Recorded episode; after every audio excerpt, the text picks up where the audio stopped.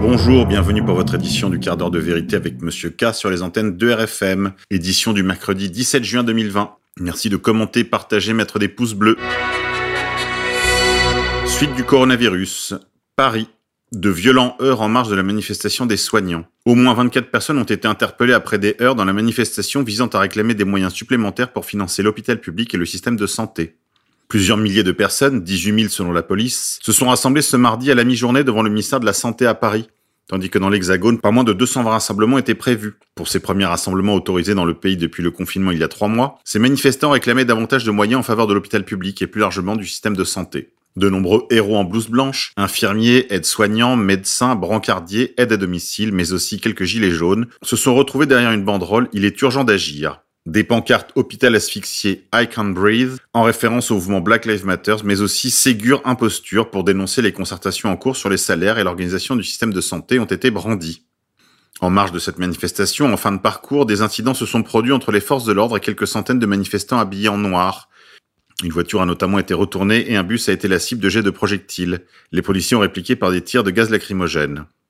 Tandis que le cortège arrivait sur l'esplanade des Invalides, les heurts entre les forces de l'ordre et ces manifestants se sont poursuivis. Dans une ambiance chaotique, les CRS ont lancé plusieurs charges. Plusieurs vidéos postées sur les réseaux sociaux montrent notamment l'interpellation violente d'une soignante par plusieurs membres des forces de l'ordre. Alors les gentils policiers, c'est fini les héros en blouse blanche?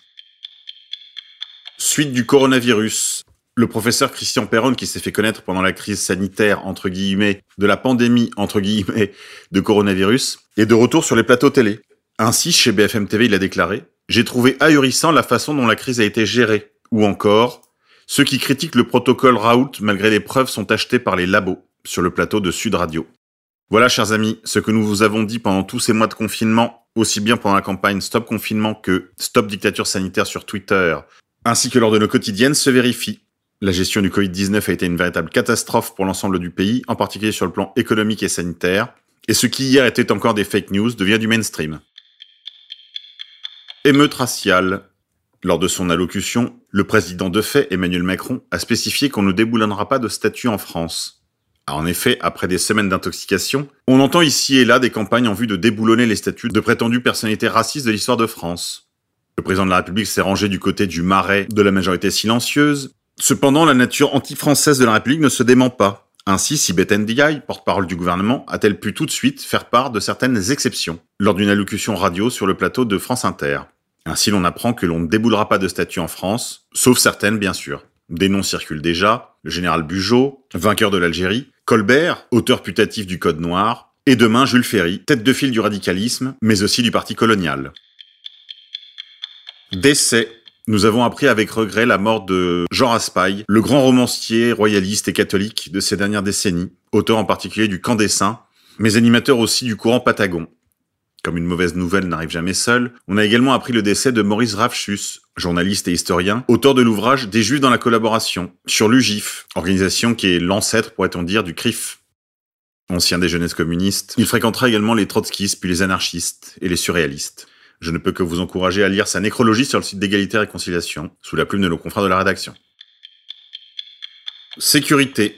Dijon. Après quatre nuits de troubles et d'expéditions punitives, l'État promet une réponse extrêmement ferme. Le secrétaire d'État Laurent Nunez s'est rendu sur place pour annoncer un renforcement policier pour la nuit à venir après de nouveaux incidents. En effet, des incidents ont secoué la ville de Dijon ces derniers jours, où des Tchétchènes venus de toute la France et de toute l'Europe sont venus venger l'un des leurs contre les trafiquants de drogue afro-maghrébins. En effet, tout a commencé par l'agression le 10 juin d'un adolescent issu de la communauté tchétchène. Des expéditions punitives totalement inédites ont ensuite été menées ce week-end dans le centre-ville dans le quartier sensible des Grésilles par des membres de cette communauté et un géant de pizzeria a été grièvement blessé par balle. Lundi, de nouveaux incidents avaient éclaté dans le quartier des Grésilles, mais sans implication de Tchétchènes.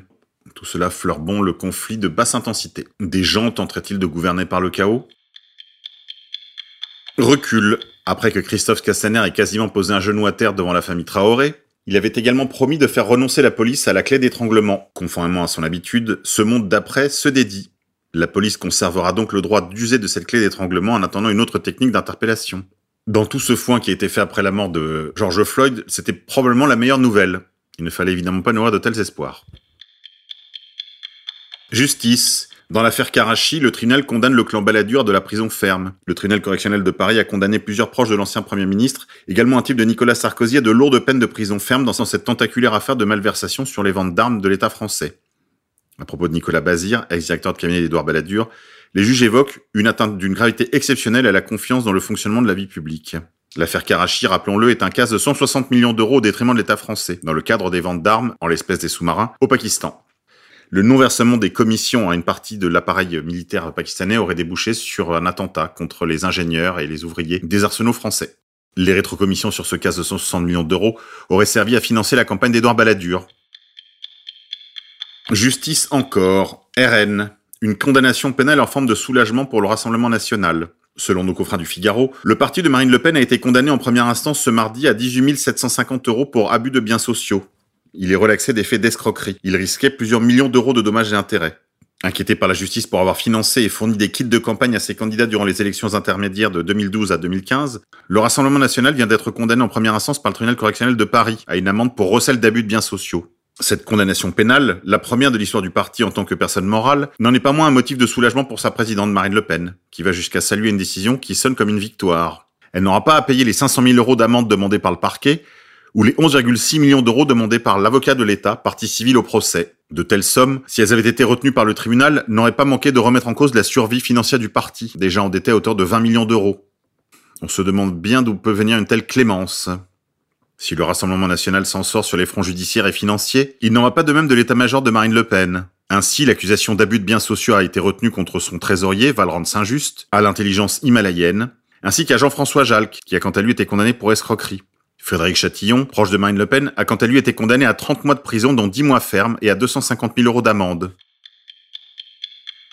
Je vous laisse sur quelques strophes de musique du groupe Ambre, auteur du titre Sale temps, sale futur, un groupe engagé. Je vous laisse écouter et prêter une particulière attention aux paroles. Vous pouvez retrouver l'ensemble de l'album sur leur chaîne YouTube en tapant tout simplement le nom du groupe Ambre sur la barre de recherche de YouTube. C'est tout pour aujourd'hui les déconfinés, je vous dis à demain.